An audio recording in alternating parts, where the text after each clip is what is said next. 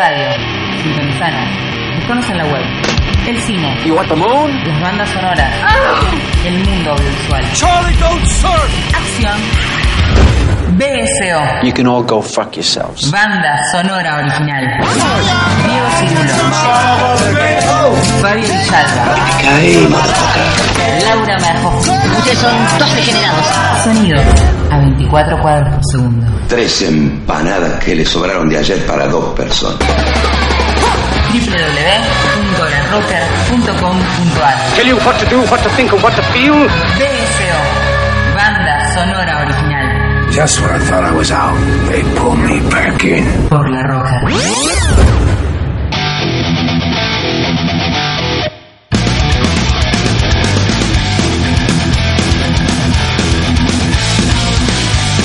Bienvenidos a una nueva entrega de banda sonora original. Estamos acá por la Rocker como siempre. Hoy me quedé más solo imposible. ¿eh? Eh, Villalba me dijo, no, yo vuelvo, yo vuelvo, yo vuelvo. Bueno, lo cierto es que ni Villalba ni Marajowski están acá presentes. Eh, no sé dónde están, no lo sé.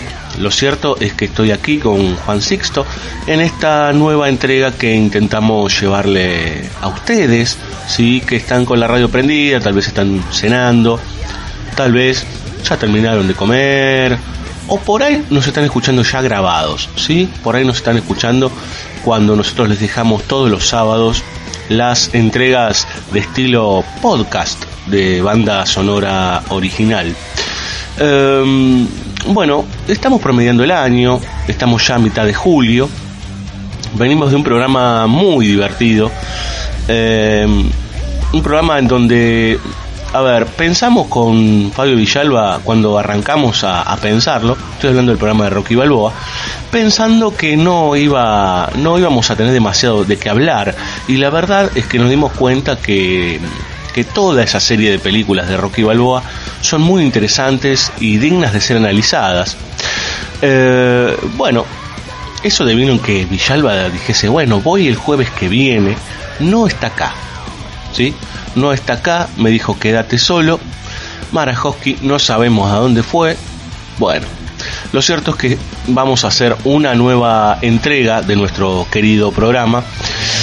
¿De qué vamos a hablar hoy? Bueno, hace muy poquito, hace unos días nomás, fue el 9 de julio en nuestro país, Argentina, para los que nos estén escuchando afuera, porque tenemos algún que otro oyente por fuera de lo que serían las líneas limítrofes de nuestra nación. Y lo digo así porque vamos a hablar un poco de este tipo de cuestiones en este programa tan particular, por decir. Cada tanto nos metemos con cine relacionado con, con lo social, relacionado con lo propio eh, del, de la identidad del país, de la denuncia, a veces del, eh, de pensar el propio, valga la redundancia, el pensamiento que se construye en nuestra en nuestra nación, digamos, ¿no?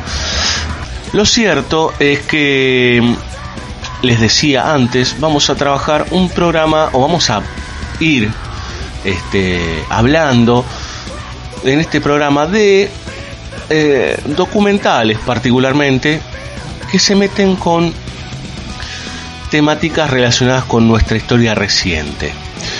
Entonces nos vamos a meter con el término independencia, que es algo que se utiliza muy fácilmente hoy. ¿sí? Eh, pareciera que algunas cuestiones que antes usaban como bandera, que se utilizaban como, como núcleo, ¿sí? para intentar revolucionar algo dentro de las estructuras sistemáticas, bueno, hoy son parte del diálogo común. Eh, tal vez cabe recordar qué significa independencia y uno piensa inmediatamente en no depender de algo, ¿sí? tener su propia... eh, su propio poder, por decir, ¿sí? manejarse sin, eh, sin las definiciones de nadie, lo cual ya de por sí es un problema, porque si uno se pone a pensar, dice, bueno, pero todo de alguna manera está conectado, o sea, dependes de algo siempre, es verdad. Eh, por eso a veces cuando se habla de cine independiente es muy relativo también, ¿sí? Mucho del cine independiente del que se ha hablado no lo es, tal vez hay betas del cine que son ultra independientes y que inclusive se manejan eh, por canales que no son los, típicos de salas o del instituto, etcétera, etcétera, etcétera. Vamos a volver un poco a lo que nosotros queremos contarles. Eh, intentamos de alguna forma, de alguna forma, eh, con estas películas que vamos a llevarles, reflexionar y pensar estas películas en qué contexto y cómo se realizaron y cómo funcionarían hoy. Cómo funcionan hoy.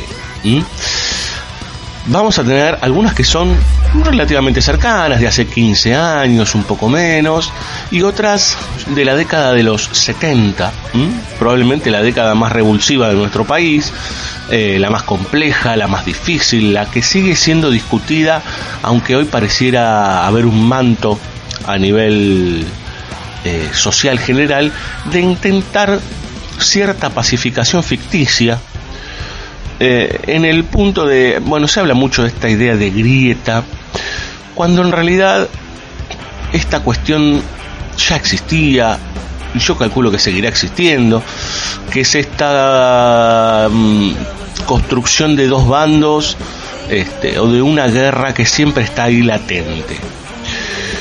Bien, vamos, en, en realidad vamos a empezar con las películas, porque en realidad lo, lo importante, lo importante es que nosotros podamos ver a través del cine qué conductas nosotros tomamos, qué nos pasa con estas películas.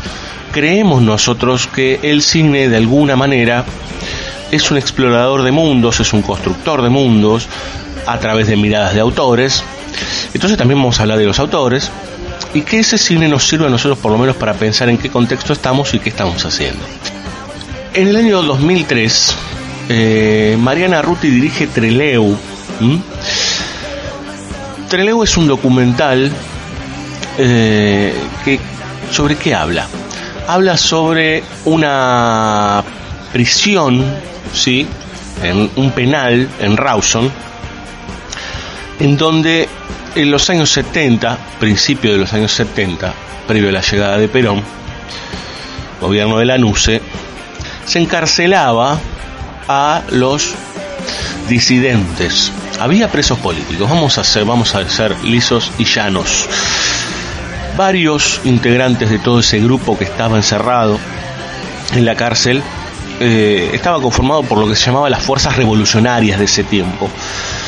Eh, ahí vamos a encontrarnos con gente del FARC, con gente del ERP, con sindicalistas combativos, por ejemplo Agustín Tosco, eh, son presos que bajo una suerte que bajo una suerte de eh, sistema legal que es en el que vivimos creemos están eh, encerrados de manera ilegal.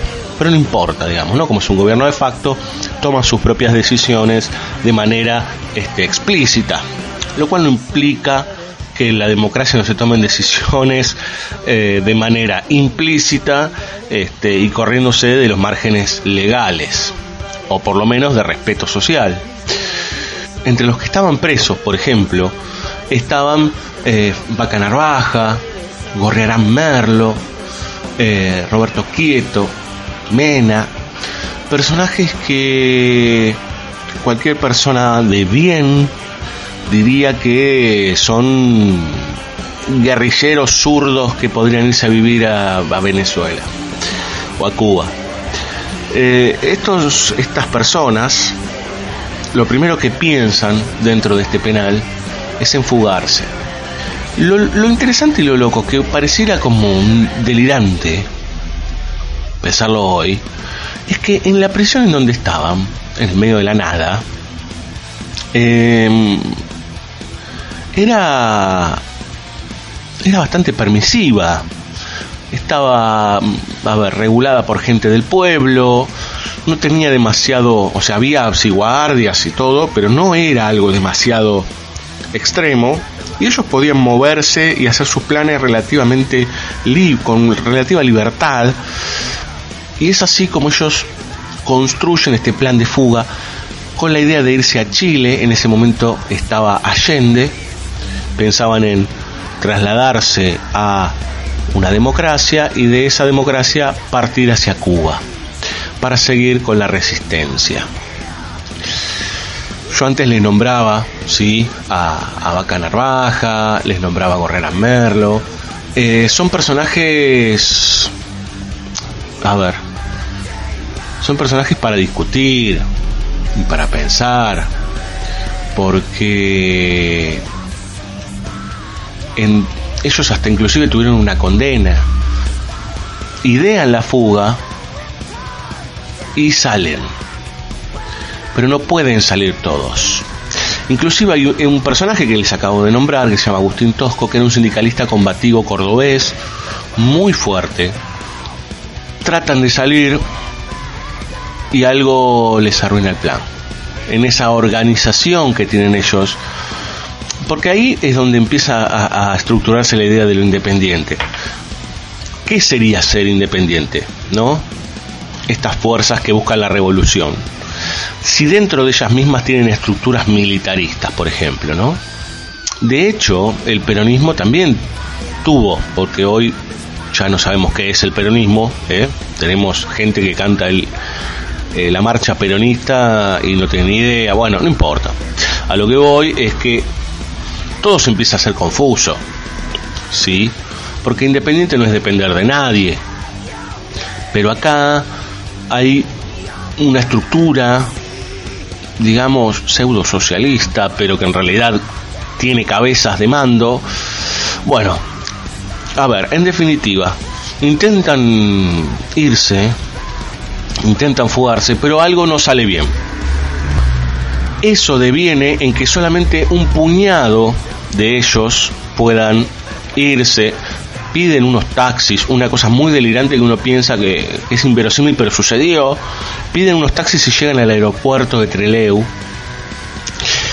eh, que hoy es una especie de centro cultural. Este, porque, ¿qué pasa? Lo que sería la cúpula, ¿sí?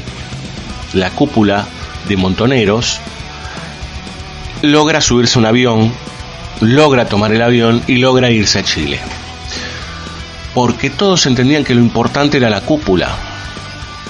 ¿Sí? Y estaba como esta idea de sacrificio, lo cual es interesante también pensarlo en términos de, bueno, eh, esta cuestión de independencia, ¿no? Sacrificio en relación a qué y a quién y en qué, en qué instancia.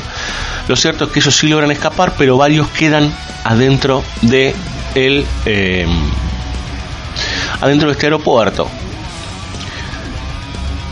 Están armados, ya los militares se enteraron, cerca de ahí había una base naval militar. Finalmente ellos lo que piden a los medios, los medios de esa época, imagínense, eh, que haya abogados, que haya legalistas, que a ellos les, eh, les dé de alguna manera cierta garantía de que no van a ser este, asesinados por el sistema represor. Nada de eso sucede son tomados presos, les, les dicen que van a tener todo tipo de garantías para poder volver al penal donde estaban y eso nunca sucede. Se habla de una, una sublevación, se habla de actos incorrectos, lo cierto es que a todos los que estaban y quedaron allí varados en el aeropuerto fueron asesinados hay una cuestión interesante, ¿no? Porque se habla de, guerra. Todavía hay gente que tiene la teoría de los dos demonios. A ver, la teoría de los dos demonios es completamente delirante. Hay gente que sigue pidiendo los militares. Lo sigue pidiendo y con. y no se les cae la cara, ¿eh? No se les cae la cara para nada. Porque son los que van a imponer orden. Y me parece que ahí es lo interesante. Entender la idea de orden. Entonces, para ordenar esta cuestión, sobre todo entendiendo que en el gobierno de la NUCE lo primero que dijeron fue no vamos a quedar en ridículos, liquidalos, ¿no? Entonces ahí hay, ¿qué hay? Una especie de venganza. Con lo cual, si un Estado que cree o entiende, o una estructura gubernamental del Estado, cree que lo, lo que debe hacerse es un acto de venganza, estamos todos listos porque en definitiva lo que de lo que acusan a o acusaban ese tipo de grupos era de este de ser ultraviolentos, ultraimpulsivos, digamos, de atentar contra el orden público. Bueno, a ver, entonces qué está haciendo el Estado? Tampoco nos engañemos, porque así como hubo un Lanuse, así como hubo este, un Videla, así como hubieron unos cuantos de estos este, personajes siniestros vestidos de militar, atrás había muchos civiles e inclusive en nuestra democracia ha habido en escalas menores, hay en escalas menores lo mismo, digamos, ¿no? Digo, Treleu, y con esto vamos cerrando, de alguna forma es el reflejo de varios sucesos de esa primera mitad de los años 70 en nuestro país. Es de alguna forma aquello que en ese momento era moneda corriente, ¿sí? que caían, se mostraba mucho en los medios que cayeron por una batalla, que cayeron por un combate, y después en realidad era que estas fuerzas del orden habían tomado la decisión de fusilar a todos o matarlos o en su defecto torturarlos de las peores maneras posibles que intentamos no reproducir aquí. Vamos a escuchar un poco de música, vamos a tomar una idea que ya habíamos implementado, que es la de eh, pasarles canciones o temas que estén relacionados con temáticas o con, a ver, con ciertas ideas eh, relacionadas con nuestro país, con lo político, con lo, con esta idea de crear voces alternativas o tal vez a veces de protestar y no mucho más.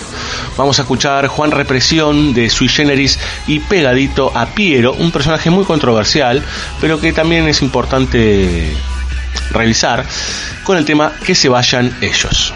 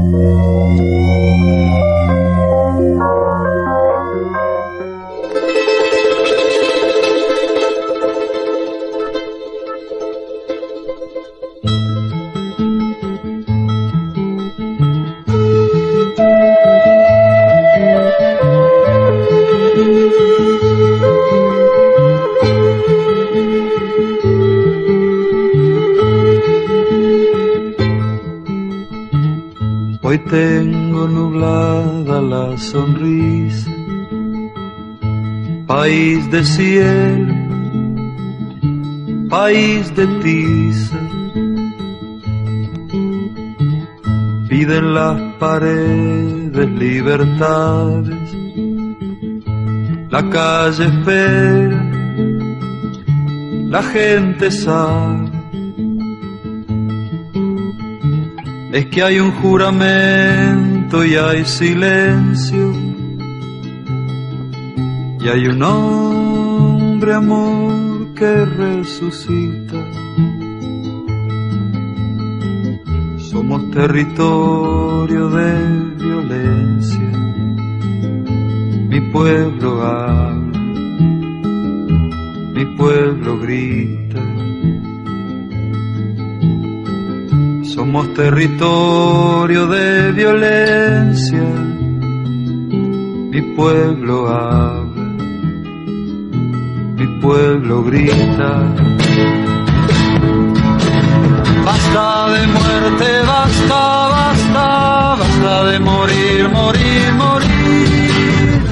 Que se vayan ellos, que se vayan ellos los que no dejaron nacer y vivir, que se vayan ellos, que se vayan ellos, que encarcelaron, que torturaron, que te mataron, que se vayan ellos, que se vayan ellos los que te prohibieron gritar libertad.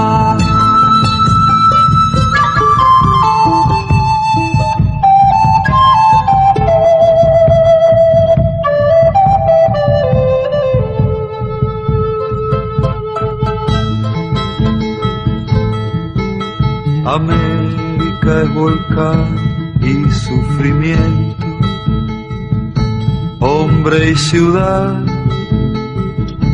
locura y viento. La tierra va sudando campesinos, la historia elige nuevos caminos. Es que hay un juramento y hay silencio y hay un hombre amor que resucita. Somos territorio de violencia. Mi pueblo habla, mi pueblo Somos territorio de violencia. Mi pueblo habla pueblo grita. Basta de muerte, basta, basta, basta de morir, morir, morir. Que se vayan ellos, que se vayan ellos, dejaron nacer y vivir. Que se vayan ellos se vayan ellos, los que encarcelaron, los que torturaron, que te mataron, que se vayan ellos, que se vayan ellos, los que te prohibieron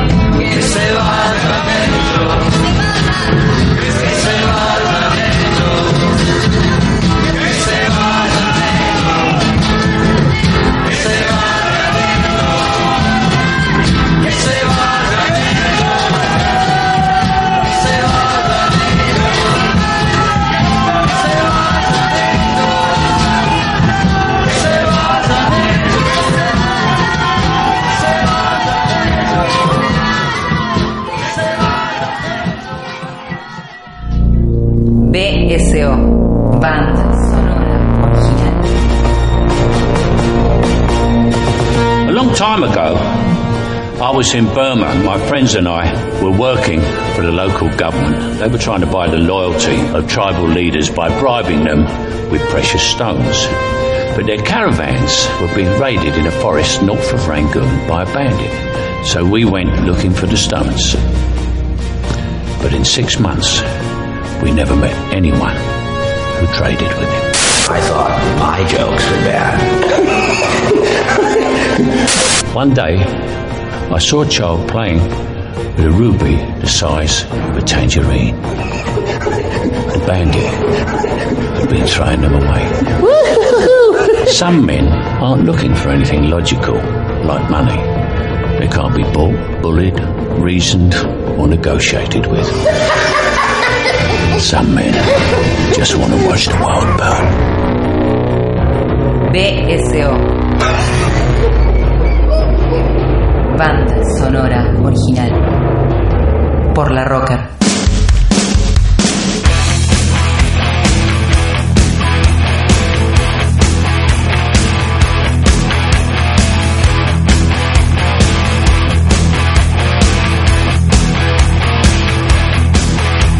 Segundo bloque de banda sonora original, les agradecemos que estén del otro lado.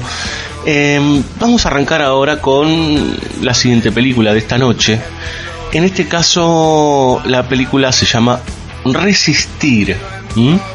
Es del año 1978 de Jorge Cedrón, personaje que es importante revisar. Es un tipo que se tuvo que ir al exilio, que estuvo vinculado ¿sí? con estos eh, movimientos revolucionarios de la década del 70, de alguna u otra manera. Eh, lo cierto es que tiene ciertos vaivenes, Cedrón, porque también eh, realizó una película para el gobierno de Lanuse, eh, que le llevó bastantes problemas. Bueno, lo cierto es que su obra se perdió o fue muy difícil localizar hasta que algunos de sus materiales se pudieron restaurar. En 1978, como les decía, realizaba esta suerte de documental, documental revisionista de alguna forma, de cómo se llegó a ese punto, digamos, ¿no? Y el que encabeza o el que es entrevistado o el que relata en realidad toda la estructura de este documental es nada más y nada menos que Mario Firmenich. A algunos del otro lado tal vez les empieza a dar un poquito de asco este personaje, a otros les parecerá bárbaro. Mario Firmenich fue una de las cabezas fundamentales de Montoneros y todo el documental lo que va construyendo y armando es algo que ya hemos visto en otras estructuras, en otras películas, en otros relatos, que es cómo el poder y cómo las grandes potencias fueron llevándonos a lo que somos hoy, digamos, de alguna manera, en realidad hablando en esa época, que es 1978, hace casi 40 años, lo cierto es que Firmenich, hablando del peronismo, ¿sí? como eje fundamental de lo que se podría decir la segunda mitad del siglo XX, estando en el poder o estando proscripto, o convirtiéndose en lo que se convirtió luego de los luego de la década de los 70 con la democracia y lo que vemos hoy, ¿no? Que hoy todos se tratan de llevar un pedacito del cuerpo de Juan Perón y quedárselo y decir que son parte de un movimiento, lo cual hoy a la gente le importa poco, pareciera. Resistir eh, es bastante compleja en ese sentido porque la palabra de Firmenich no sé hasta qué punto es muy autorizada, digamos, ¿no? Hasta se atreve a decir que Perón se equivocó, digamos, ¿no? Que puede ser y que es verdad en algún punto. Digamos, no tendría que haber vuelto nunca Perón. Le habían dicho que se iba a morir y se murió al año. Pero él dice que se equivocó en el momento que, vamos a decirlo en criollo, los mandó a cagar en la Plaza de Mayo. Que se puso en contra de su pueblo. Y la verdad que ahí hay una gran discusión, digamos, ¿no? Porque ¿por qué este movimiento tiene mayor autoridad que lo que se entiende como es el líder? ¿No? ¿Qué hizo este movimiento en definitiva? ¿Qué pudo liberar? A esa pregunta hay algunas respuestas en, el, en este documental, que entiéndase que es un documental clandestino, no es que se pasaba en los cines de Buenos Aires. Era imposible. En 1978 estábamos todos mirando el Mundial, estábamos todos un poquito tensos, la economía nos estaba llegando al cogote y además había gente armada y militarizada en todos los estratos gubernamentales. Dice que hay otras formas de atacar al, al sistema, lo cual es interesante. Firmenich afirma que hicieron varias acciones con obreros y con infiltrados en las empresas, en negocios, hasta en estructuras del gobierno, en donde, por ejemplo, hacían caerse una producción entera de autos, porque le orinaban la, la pintura, por ejemplo, ¿no? O hacían varios tipos de acciones que lo que hacían era, o creían ellos, que era eh, desestabilizar el sistema establecido. Lo cual, bueno, se podría se podría discutir, ¿no? Porque además de eso también había conflictos armados, había una masacre, y todo eso se trabajaba desde lo, lo estrictamente clandestino. Firmenich es un personaje muy difícil, muy difícil. Yo rescataría más de este documental, que es casi, casi, casi como un panfleto, casi de comunicación interna el espíritu que intenta rescatar Cedrón, quien después muere y es asesinado muy joven, a los 38 años en París, en un aeropuerto, y nadie supo bien por qué. Sabemos bien por qué.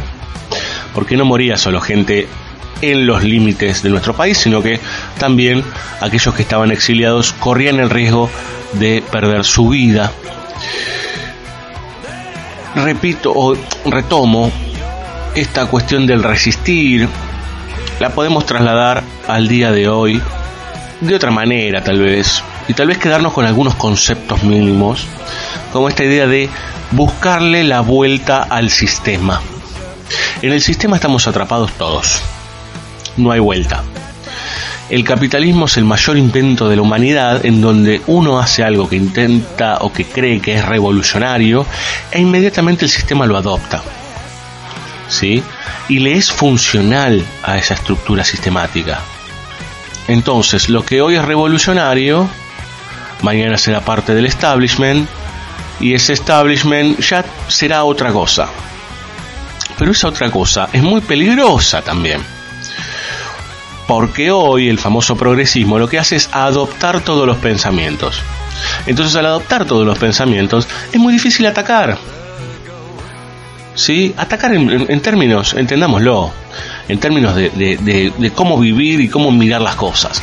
Entonces, me parece que este documental, con un pensamiento muy radical, con un pensamiento que va muy a la batalla, era una batalla, y de ganar la batalla, hoy está completamente licuado, hoy está completamente perdido, hoy está completamente corrido del eje. Otra de las elementos fundamentales sistemáticos de lo que es el capitalismo lo del neoliberalismo, bueno, hay varios nombres, es esta idea de yo, ¿sí? Del, del meterse para adentro, del individualismo.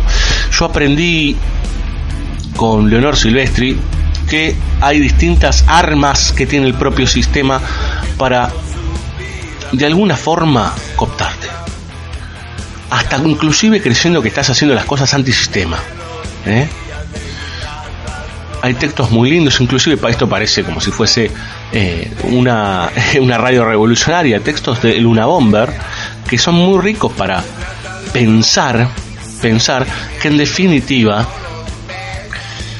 las acciones que hay que tomar son otras e intentar pensarse uno mismo e intentar pensarse en relación a los demás y buscar alternativas que no son las que siempre nos proponen o las que siempre creemos. ¿Sí? Hay formas, hay formas. Las respuestas pueden ser a mí me gusta la plata como a vos, a mí me gusta vivir bien como a vos, todos tenemos una cuota de burguesía. Lo cierto es que ya a veces nos rebalsa la burguesía. Creemos verdades porque son las que nos dicen los televisores, los informativos, las radios. No me crean nada a mí de lo que estoy diciendo. No me crean nada. O en tal caso, si estoy diciendo alguna pavada, vayan, lean, busquen, eh, digo, esa es la alternativa. Me parece que cuando uno habla de estos documentales y en estas fechas post 9 de julio, lo bueno es replanteárselo y ser crítico. ¿Mm? Hay algunos estúpidos que dicen que el pensamiento crítico es un este, es lo peor que puede existir. Mentira. Mentira. ¿Sí? Cuanto más pongas en duda los elementos, probablemente seas más infeliz. Pero me parece, porque también la felicidad es una construcción, me parece que lo interesante es que uno pueda encontrar la crítica como sustento para poder moverse en el día a día.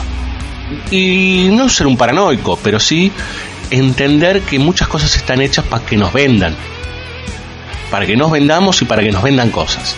Entonces, así como algunos de estos tipos, tanto los de derecha como los de izquierda, como los revolucionarios, como los que estuvieron en el Estado y asesinaron a 30.000 personas o desaparecieron a 30.000 personas, em, tienen ribetes bastante siniestros y algunos inclusive haciendo todo lo contrario al otro día de lo que decían.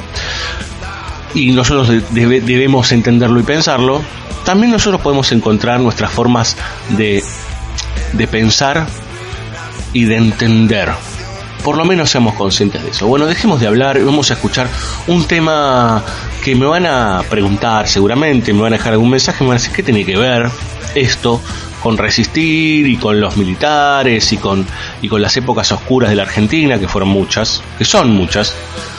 Eh, el tema se llama porque pensé que se trataba de cieguitos de los twists. Escuche la letra escuche la letra de este tema de Pipo Chipolati, me van a decir, ese loco, el que aparecía en la tele, sí, sí, sí, sí. En algún momento se le ocurrían este tipo de cosas. Y en algún momento hablaba sobre los sistemas dictatoriales. Por eso, vamos a escuchar a continuación, pensé que se trataba de cieguitos, de los twists, y pegadito a nuestra queridísima Daniela Jorquera con la agenda BSO ¿sí? Vamos a hacer un recorrido por lo que sería las funciones principales del cine y la música en Argentina.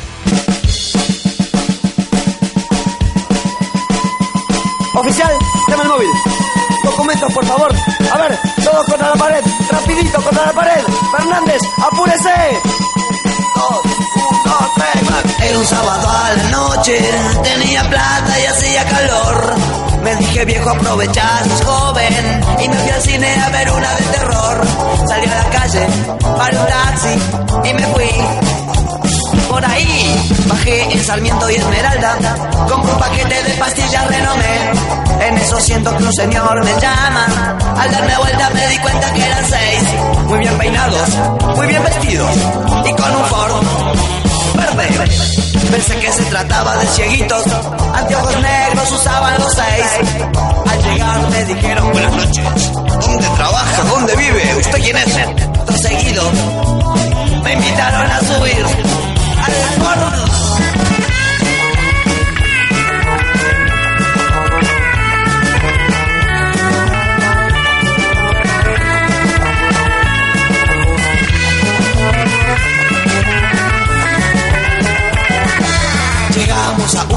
y comportándose con toda corrección. Me sometieron un breve interrogatorio que duró casi cuatro horas de tracción. Se hizo muy tarde, dijeron, no hay colectivos. Quédese, por favor.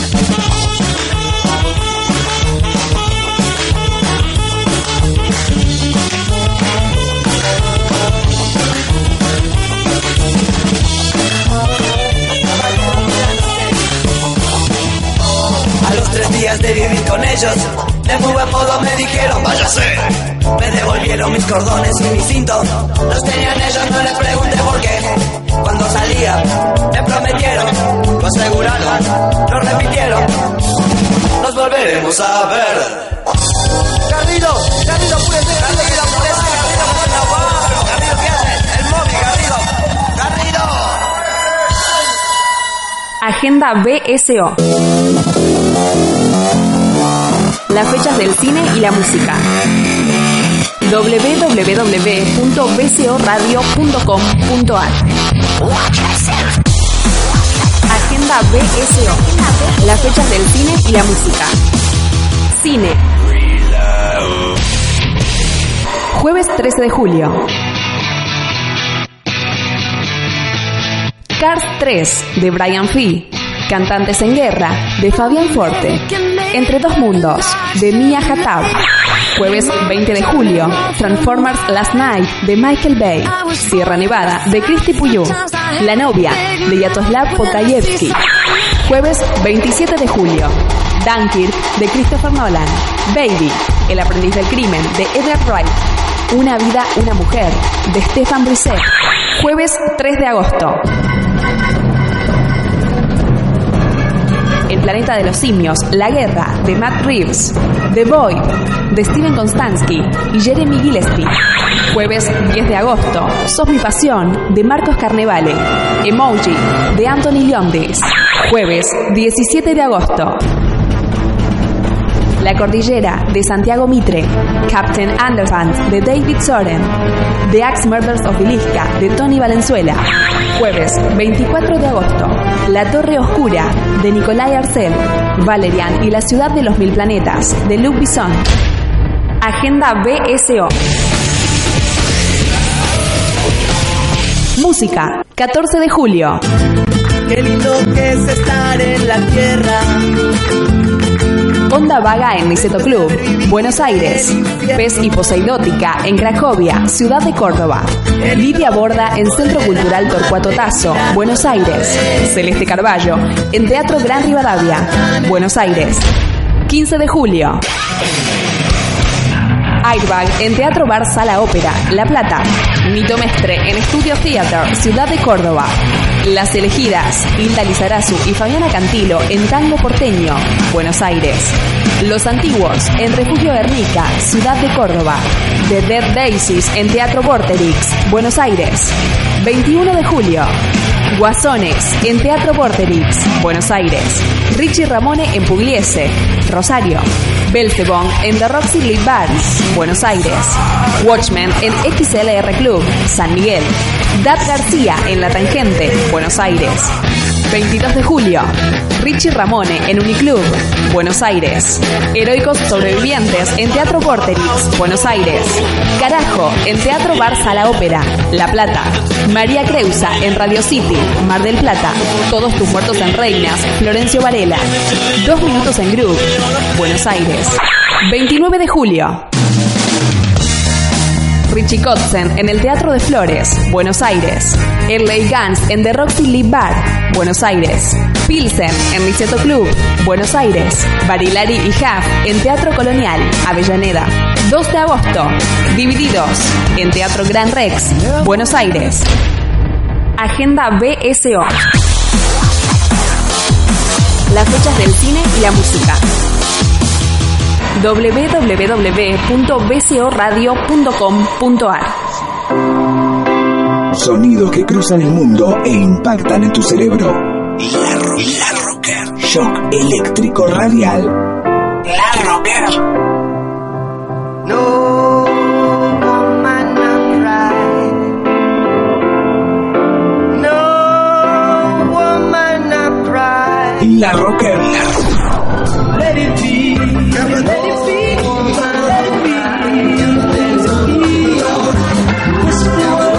Red social del rock. Intertexto. Tu emprendimiento necesita una mano. Necesita una mano. Intertexto. Consultora cultural. Te simplificamos la vida administrativa, contable, impositiva, de organización financiera y de gestión. Intertexto. Intertexto. Si tenés un emprendimiento cultural, llámanos 53682696. 53682696 o visitanos en intertexto.com.ar. Intertexto, consultora cultural. Contra la prohibición, me planto. THC, la revista de la cultura canábica. Todo sobre marihuana.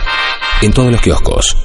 Descubrí el hosting ideal para tu sitio y sumate a la plataforma de servicios más avanzada de Latinoamérica, elserver.com. Elserver.com. Web hosting profesional. Prendas personalizadas. Bajo Mundo. Facebook.com. Barra Bajo Mundo Ropa. Caótica Estudio. Lo que quieras diseñar, lo que quieras crear, lo que más te guste. No nos importa dónde vivas. Caótica Estudio. Tarjetas personales, flyers, volante, papelería, pósters, banners, trípticos, trípticos, logotipos, marcas. Caótica Estudio. Caótica Estudio arroba hotmail.com. Facebook.com barra Caótica Estudio. Queremos que nos elijas. Siempre.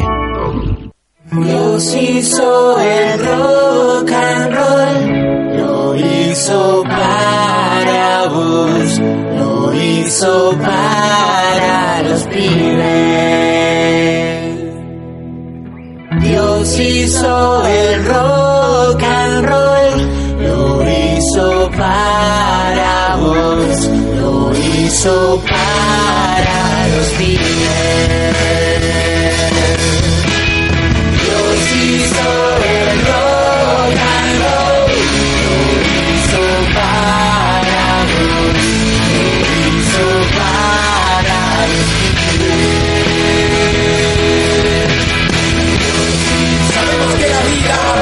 Puede ser dura y sabemos que a veces puede ser un bajón, pero gente nos han dado un regalo, nos han dado un camino y ese camino se llama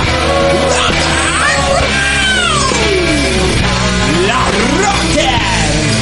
Para los pibes y las pibas.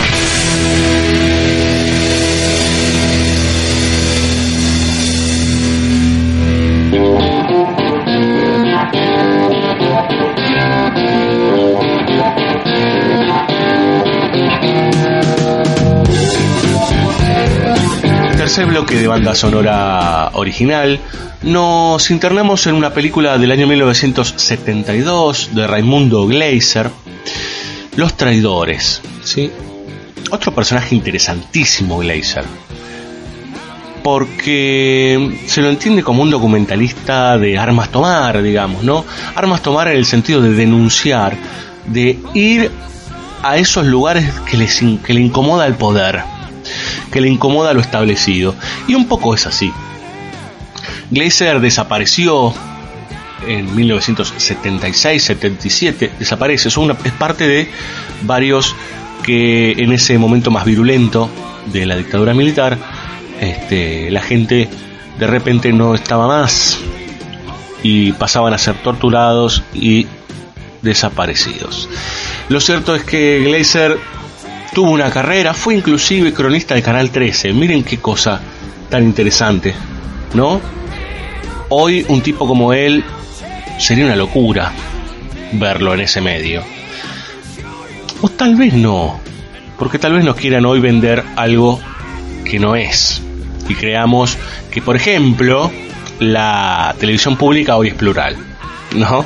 Y que antes no era plural. Bueno, no importa, lo cierto es que Glazer era un tipo muy combativo, se metió con temáticas muy fuertes, muy potentes, y Los Traidores es una ficción, o sea, él fundamentalmente era documentalista, y Los Traidores es una ficción sobre los sindicalistas, lo cual es interesante, ¿no? Pues el sindicalismo siempre está conectado con el peronismo, y habla de cómo se estructura de alguna forma algo que, de lo que no hemos hablado casi nunca, creo yo que es la patria sindical, ¿Qué es la patria sindical? Bueno, a ver, se estructura por sobre los trabajadores por sobre los representados, una suerte de autonomía y de forma de pensar, entendiendo que están bajo el ala de cierta ideología, en este caso el peronismo.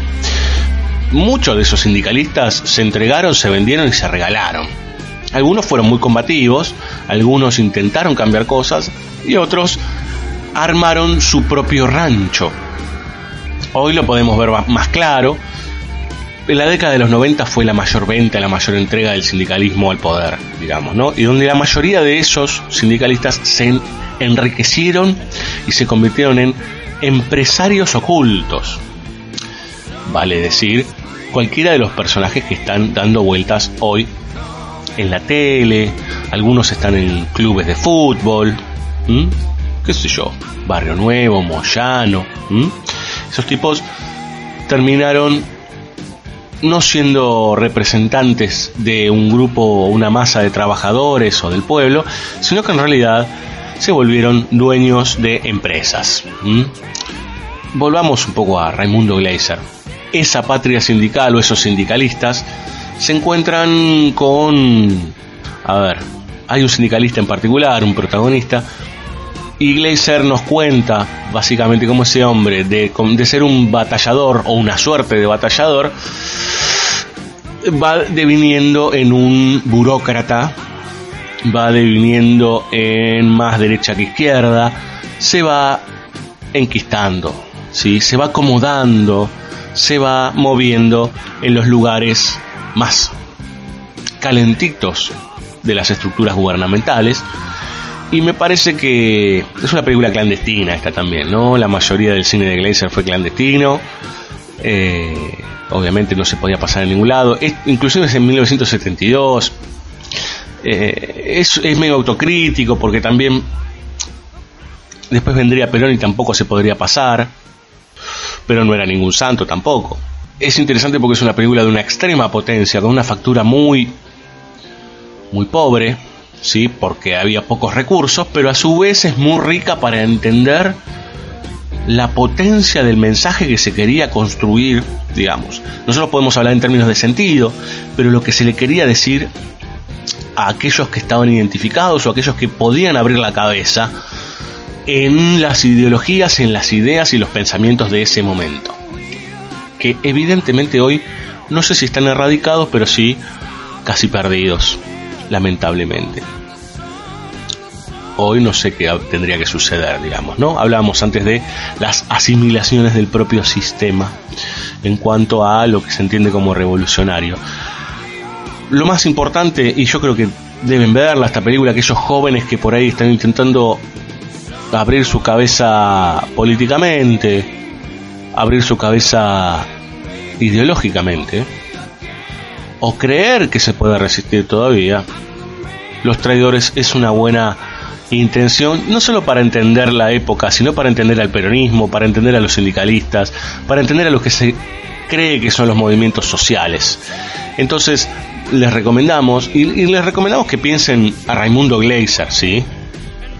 Eh, tiene otra película que se llama La Revolución Congelada sobre México, que me parece fundamental, sobre todo para entender cómo de repente te pueden vender una revolución. ¿Eh? Habla del PRI y de lo que es México hoy.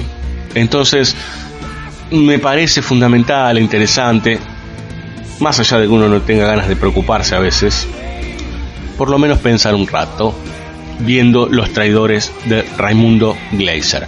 Vamos a escuchar un tema que está en la película, La Marcha de la Bronca, de Pedro y Pablo. Y pegadito, pegadito, vamos a escuchar El cine lo juzgará, ¿sí? Vuelve Juan Sixto con nuestros especiales dedicados a personajes fundamentales. Y en este caso, un tipo al que le debíamos, ¿sí? Uno de estos eh, micros que hacemos porque se fue de este mundo y, no dijimos nada en banda sonora original. Adam West, ¿sí? Un personaje entrañable que fue y será parte de la gloria audiovisual y cinematográfica, por lo menos de los últimos 50 años.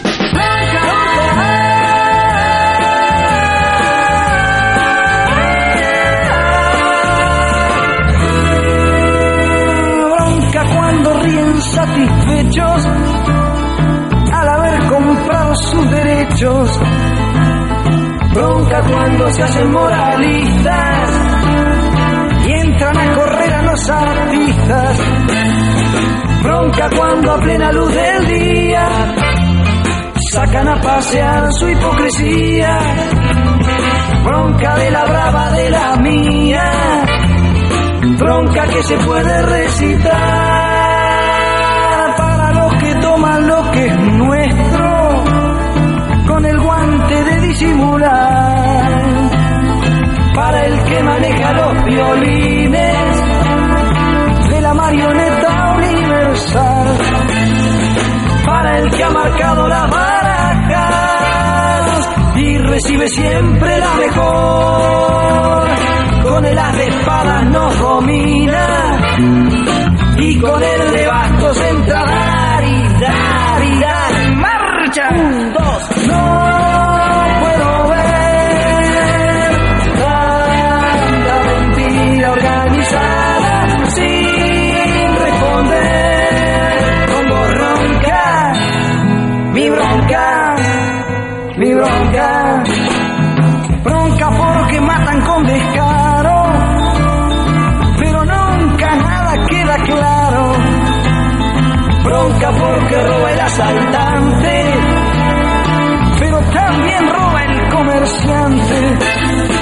bronca porque está prohibido todo, hasta lo que haré de cualquier modo, bronca porque no se paga fianza, si no se encarcela en la esperanza.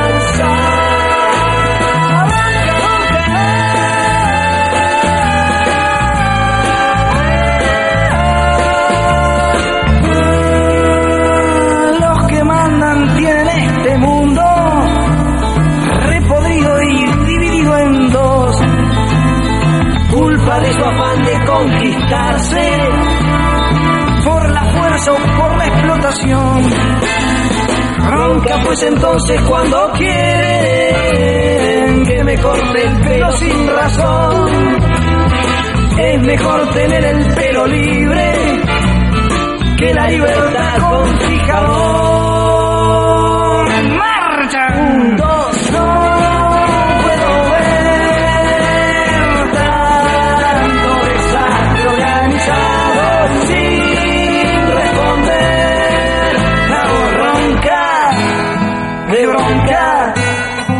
bronca, bronca sin fusiles y sin bombas. Bronca con los dos dedos en B. Bronca que también es esperanza. Marcha de la bronca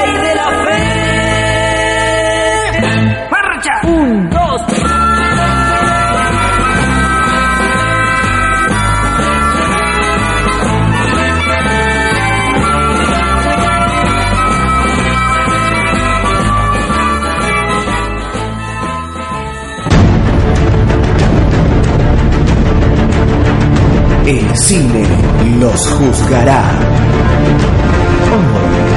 Adam West. El 19 de septiembre de 1928 nació en Bala Bala, Washington, William West Anderson, también conocido como Adam West. Hijo de un agricultor y una cantante de ópera, West estudió literatura y psicología en Washington, donde también formó parte del Vita Zeta Pi, una fraternidad que propone valores relacionados al culto del intelecto y la responsabilidad. Más tarde, West se enroló en el ejército de los Estados Unidos, donde se desempeñó como locutor. Al poco tiempo, integró en Hawái el equipo del programa televisivo El Kini Popo Show, en donde interpretaría a un chimpancé. Ya casado y con dos hijos, se trasladó a Hollywood en busca de mejor suerte. Tras algunos papeles menores en películas y algunos protagónicos en westerns televisivos, fue elegido por el productor William Dozier para interpretar al mítico personaje de DC Comics.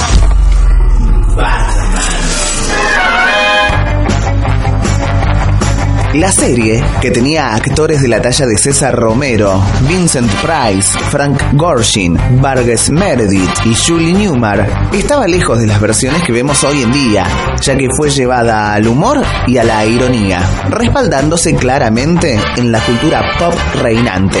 Pero sigo sospechando que hay más en su plan que el solo hecho de atarnos con un nudo siamés humano. El éxito fue abrumador y junto a su compañero Bart Wars, quien interpretaba a Robin, se convirtieron en figuras públicas totales. Jaudini, ¿dónde está el comisionado? No lo sé, Robin. La alegría y el delirio duraron solamente 120 capítulos, pero sin lugar a dudas, su interpretación del Caballero de la Noche lo catapultó a la fama mundial. Tendré que buscar un buen escondite, Batman. ¿Crees poder recordar el camino de la Baticueva? ¿Baticueva? ¿Qué es Baticueva? Durante décadas se repitieron las emisiones de la serie en enorme cantidad de idiomas. Batman, amigo, avis à tous nos amis. Message extrêmement important. C'est capital. C'est palpitant. Assez de superlatifs, Batman, et venons-en au fait. Per quale motivo un'arancia è come un campanello? È chiaro. Su Batman, el Batman de Adam West, se convertiría en historia.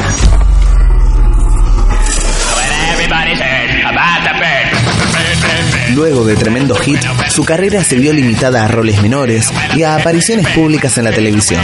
Más tarde, en la década de los 90, su figura se convirtió en una suerte de ícono para los fanáticos del cómic, lo cual lo llevó a recorrer todo el mundo para presentarse en conferencias y exposiciones.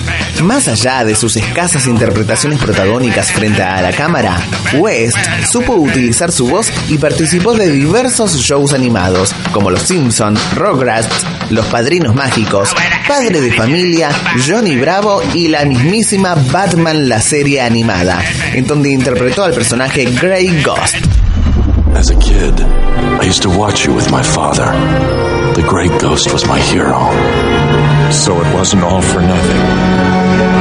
El 9 de junio de 2017, Adam West murió en Los Ángeles, California.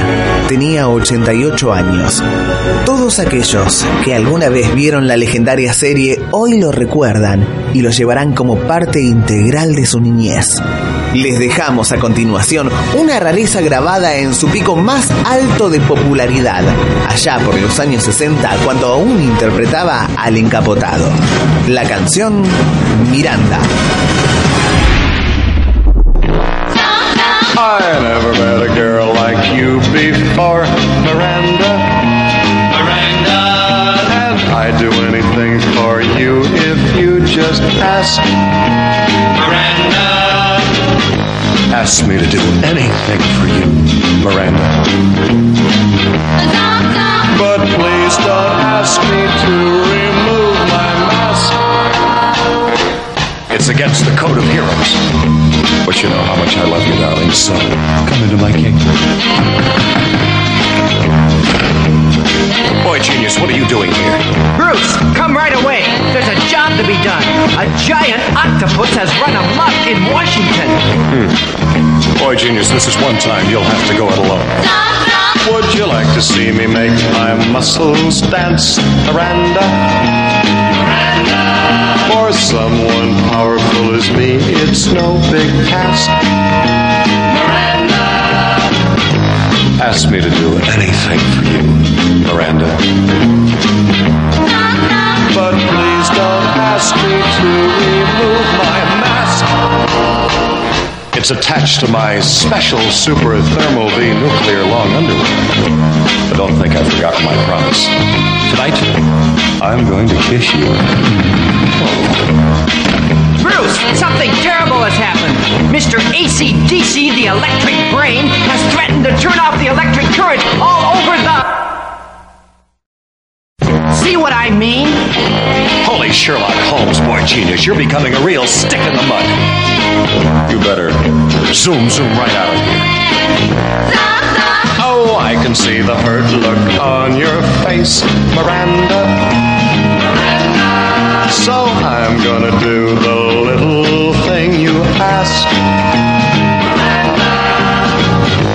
take a peek, a teeny weeny peek, Miranda.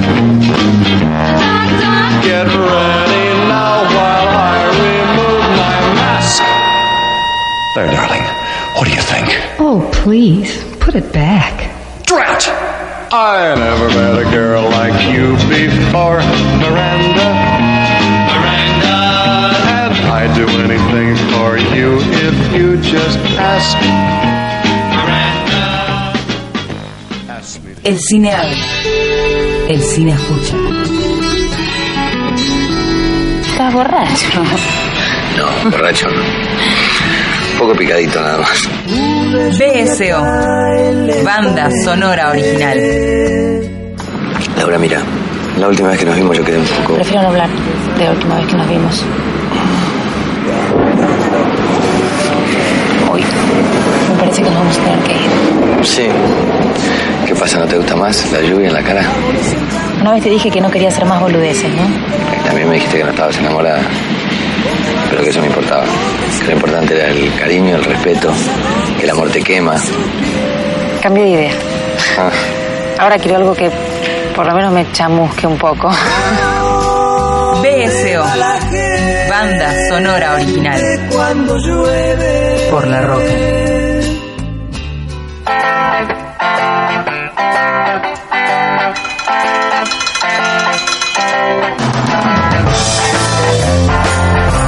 Bien, señores, última película de la noche.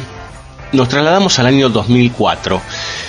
Y vamos a meternos, hoy si se darán cuenta, no sé si se dieron cuenta, pero excepto el personaje como director, ¿no? De Mariana Ruti, que no es muy conocido, los dos que hemos nombrado, Raimundo Iglesias y Jorge Cedrón, eran tipos muy combativos y que estuvieron ligados con los movimientos revolucionarios. Bueno, ahora nos toca en esta última película hablar de un personaje hiper controversial. Se llama Pino Solanas, Fernando Pino Solanas, director de cine, activista, fue dirigente, fue diputado. Se lo conoce mucho históricamente en el mundo del cine por la obra de Los Hornos, quien obra que construyó junto a Octavio Guetino. Ellos provenían del peronismo de izquierda. Lo cierto es que Solanas es un personaje muy difícil, ¿sí? Muy difícil en términos de saber, ya es un hombre muy grande, ¿no? Pero eh, de saber qué, para dónde disparaba, eh, para dónde disparaba este, este hombre. Porque mm, fue exiliado Solanas, se fue a Francia, filmó ficciones. La Hora de los Hornos fue la película más famosa y popular del cine clandestino, con diversos cortes. Creo que el corte original duraba cuatro horas, después pasó a tener una hora y media, después cada unidad básica o eh, grupos de proyección, grupos clandestinos, hacían sus propias ediciones. Memorias del saqueo, ya la, el título lo dice todo, habla de cómo llegamos hasta el punto más crítico de nuestra historia. El punto más crítico fue 1976, pero en, la, en realidad, luego de, de, de este proceso cívico-militar, devino en algo, porque se quiso instalar algo, a ver, los militares vinieron a instalar un sistema que todavía no estaba, no estaba eh, completamente, a ver, sostenido en nuestro país. ¿eh? Un sistema que ya varios países habían adoptado y que los norteamericanos tenían muy aceitado, que es este sistema ultra neoliberal de derecha. A ver, eh, Solanas con sus vicios, con sus formas que son muy criticadas, que inclusive yo creo que a veces son erróneas, intenta poner en evidencia, con memorias del saqueo, cómo llegamos a la debacle del 2001. La debacle en términos económicos. En términos económicos porque sería bueno que todos podamos vivir relativamente bien, ¿no? Y estables. Nunca pasó. Tuvimos mejores y peores épocas, pero nunca pasó. Y me parece que lo que va armando Solanas, a veces con, con exceso que, que no es necesario, ¿no? Intentando hasta inclusive reivindicarse de algunas cuestiones propias y tirando bosta para todos lados, lo que intenta es mostrarnos minuciosamente cómo llegamos hasta ese punto y cómo hay cosas que no tienen más retorno. Y que hoy estamos, cada diciembre estamos pensando que puede haber una nueva explosión.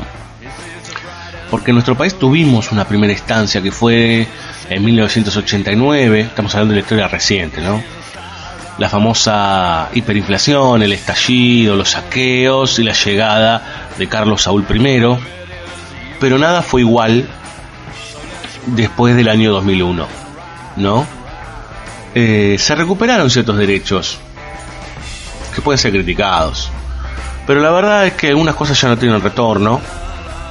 Y es interesante también pensar que así como teníamos cierta costumbre, eh, o nos había sucedido lo del año 1989, el 2001 no había sucedido nunca. ¿Eh? Y creo que es una de las primeras veces en este país en donde le tocan el culo a la clase media. Y Solanas habla de que el pueblo salió, y la verdad es que muchas veces, en estos ciclos, la clase media, me incluyo, somos bastante jodidos, ¿no? Porque hoy salen los, los pobres, vamos a hablarlo así, los pobres salen a manifestarse, oh, mira estos tipos, no puedo pasar con el auto, no puedo hacer esto, no puedo hacer lo otro. En el 2001 le tocaron el culo a todos, nos tocaron el culo a todos,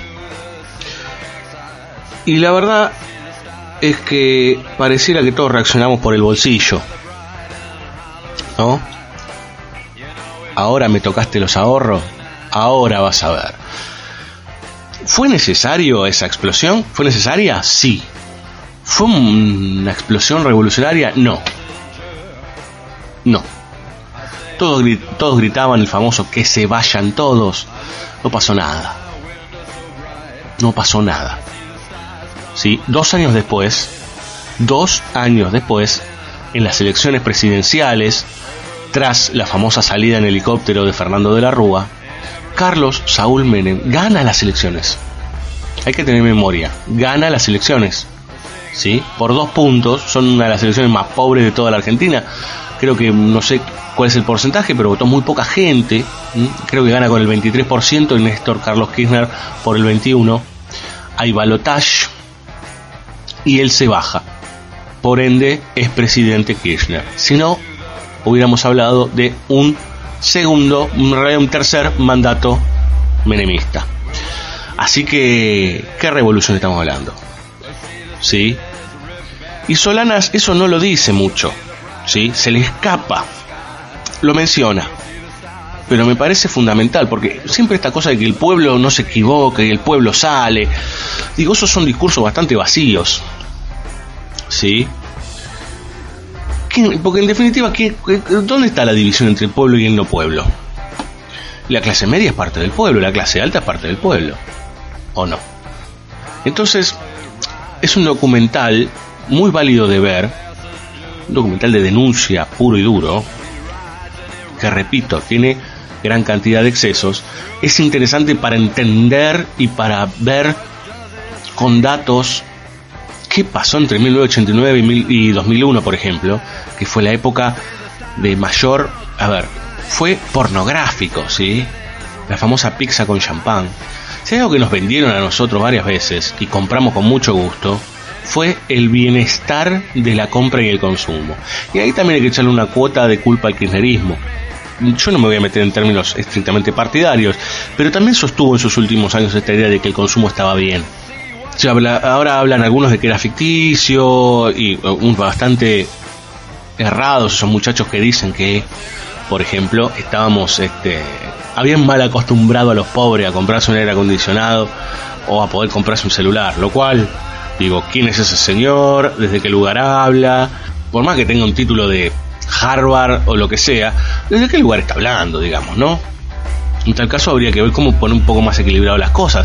Pero volviendo a lo anterior, me parece que es eh, importante recordar que nos han vendido papelitos de colores, espejitos de colores.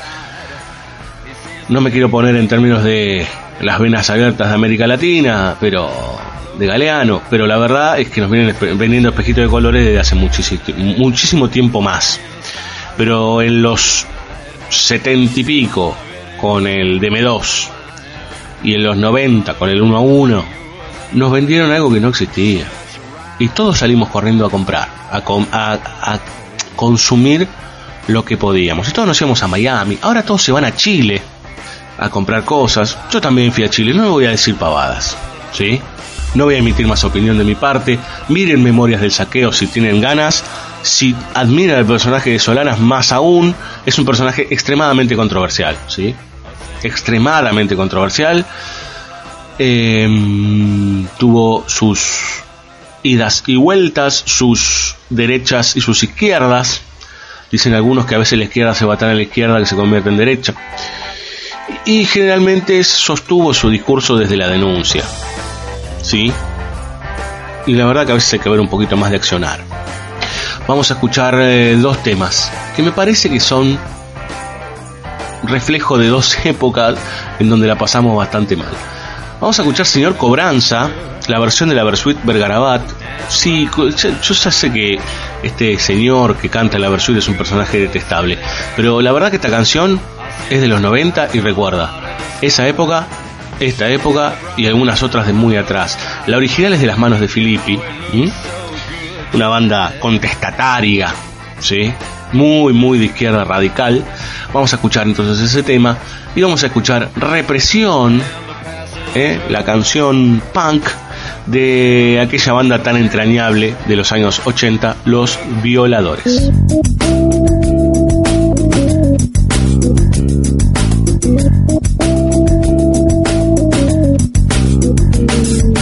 Voy a la cocina, luego al comedor, miro la revista y el televisor, me muevo para aquí, allá, Don Afla a caballo lo tiene que matar, que me vienen con chorizo, pero ya va a llegar, que cocinen a la madre de caballo y al papá y a los hijos, si es que tiene, o a su amigo el presidente no le deje ni los dientes porque Menem, Menem, Menem se lo gana y no hablemos de pavón, si son todos traficantes, y si no el sistema qué, y si no el sistema qué, ¿Qué?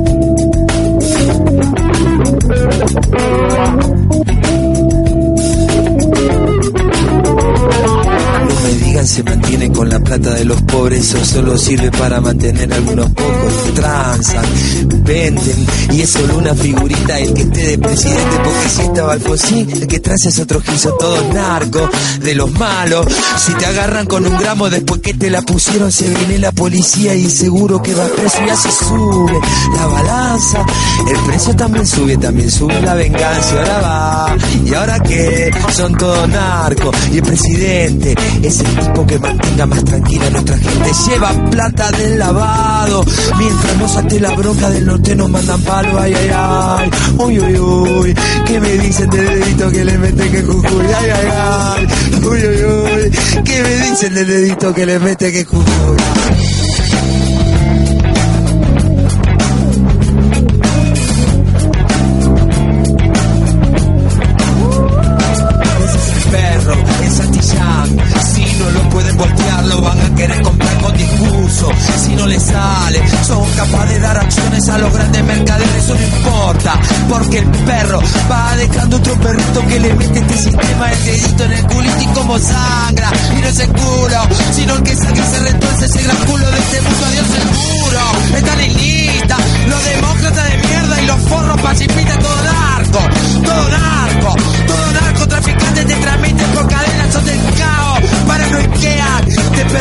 Son putos, te persiguen. Si son pobres, te persiguen. Si fumas, si tomás, si vendés, si fumás, si compras un pobre tonto para hacer para comer, si tomás, vendés, comprás, fumás, y vayas en toda la concha de su madre, ¿y ahora qué? ¿Qué nos queda? Elección o reelección para mí la misma vida, hijo de puta, hijo de eso, hijo de puta la rosada y en todos los ministerios, porque este hijo de puta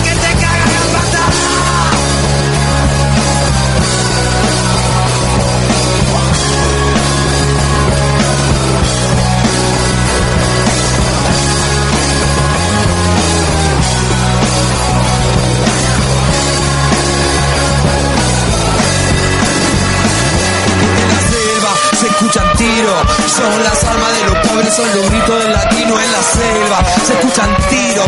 Son las almas de los pobres, son los gritos del latino en la selva. Se escuchan tiros. Son las almas de los pobres, son los gritos del latino en la selva. Se escuchan tiros. Son las almas de los pobres, son los gritos del latino. Latino. Latino. Sí, latino.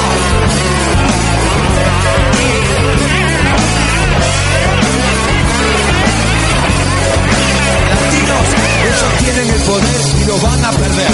Tienen el poder y lo van a perder. Tienen el poder y lo van a perder. Tienen el poder y lo van a perder. En la selva se escucha el tiro. Son las almas de los pobres, son los gritos de latino en la selva. Se escucha el tiro.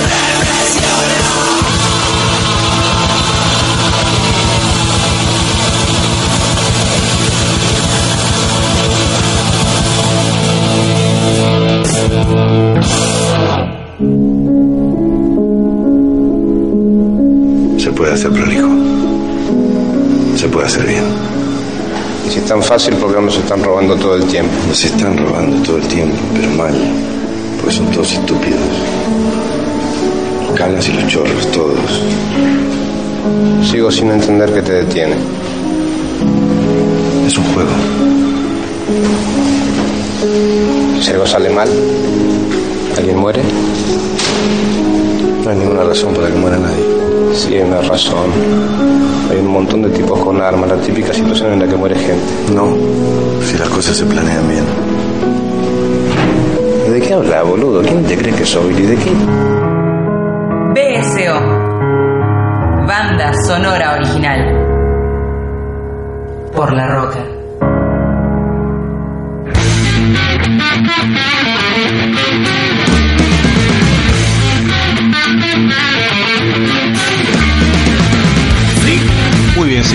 Se termina una nueva entrega de banda sonora original, suena Ricardo Iorio. Eso significa que nos estamos retirando, que se está terminando un nuevo jueves de mitad de mes en banda sonora original. Les agradecemos que hayan estado del otro lado, que hayan soportado todas estas palabras y todos estos improperios y todos estos pensamientos sobre, a ver, documentales y pensamientos e ideas que siguen dando vueltas eh, en nuestro país. Hoy estamos en una etapa crítica, crítica en serio, y el cine nos puede ayudar un poco, un poco, un poquito a pensar, un poquito, un poquito. Y, y la verdad que es importante. Confiemos en las películas, aunque después las odiemos. Confiemos en tomarnos un rato para ver y para pensar algunos materiales de otros años. Nos quieren atontar, nos quieren todo el tiempo eh, la búsqueda es que miremos para otro costado. ¿sí? La sonrisita, el globito, la pavada, la estupidez, Shakira y toda la idiotez. Es para que nos distraigamos. Todos, jóvenes, mayores, adultos, adultos jóvenes, niños, nos distraen todo el tiempo. Basta de palabras, señores, muchas gracias, les agradecemos ya. Han pasado las once y media de la noche. Les agradecemos por todo lo que, a ver, por estar del otro lado, por lo que hacen por nosotros, por compartir nuestros programas, porque siempre están del otro lado o con estos programas un tanto más pesados, como con aquellos un poco más ligeros, que, ojo, ligero no significa que no los invitemos a pensar y a tener mínima idea crítica de lo que estamos hablando. Nosotros intentamos ser así. Entonces, gracias a todos ustedes, gracias a Radio La Rocker, como siempre, gracias a mis queridos amigos eh, Fabio Villalba y Laura Marajowski, a nuestras locutoras estrellas, ¿sí? a Daniela Jorquera y a Camila Segovia, gracias a la gente de FM Bunker, gracias a la gente de Shinobi News, gracias a la gente de A Sala Llena, todos ellos nos hacen el aguante de una manera u otra en redes sociales, comentando, compartiendo, eh, haciendo comentarios sobre nosotros. Les agradecemos muchísimo que estén del otro lado o que estén junto a nosotros. Nos vamos con un tema que, a ver, es muy representativo de la historia y de nosotros tal vez. Les dejamos Memoria de Siglos, ¿sí? una versión de la banda hermética. Me van a decir que es feo. Escuchen la letra. Escuchen la letra. Y después, si quieren, nos dejan mensajes acá, como siempre, en Radio La Rocker. Nos vemos el próximo jueves, que si todo sale bien, va a ser un programa angelical. Chao.